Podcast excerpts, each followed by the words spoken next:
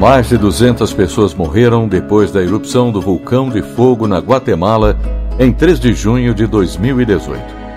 As cinzas atingiram mais de 10 quilômetros de altura e o material expelido percorreu 40 quilômetros, destruindo o que encontrou pela frente.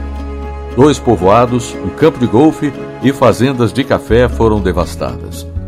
Além disso, as explosões geraram ondas de choque e vibrações no solo que afetaram a estrutura de casas na região. Naquele dia, o vulcão entrou em atividade às 5 da manhã.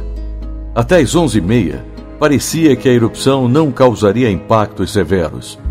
Ainda assim, o clube de golfe, que ficava nas proximidades do vulcão, iniciou a evacuação do local.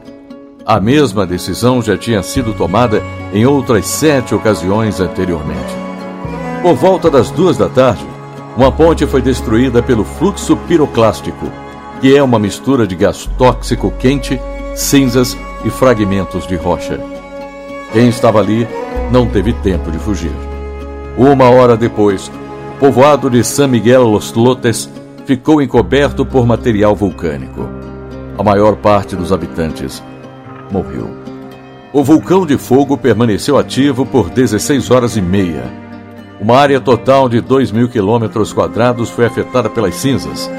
Pelo menos 3 mil pessoas precisaram ser deslocadas para lugares mais seguros. Para os pesquisadores, essa foi a erupção mais violenta desde 1974. De acordo com o Instituto Nacional de Sismologia, Vulcanologia, Meteorologia e Hidrologia da Guatemala, existem 34 vulcões no país.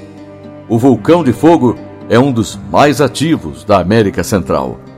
Com 3.700 metros de altura, ao longo de sua história, contabiliza mais de 50 fenômenos desde o século XVI. História hoje. Redação Beatriz Evaristo, com sonoplastia de Messias Melo e apresentação Gilson Santa Fé.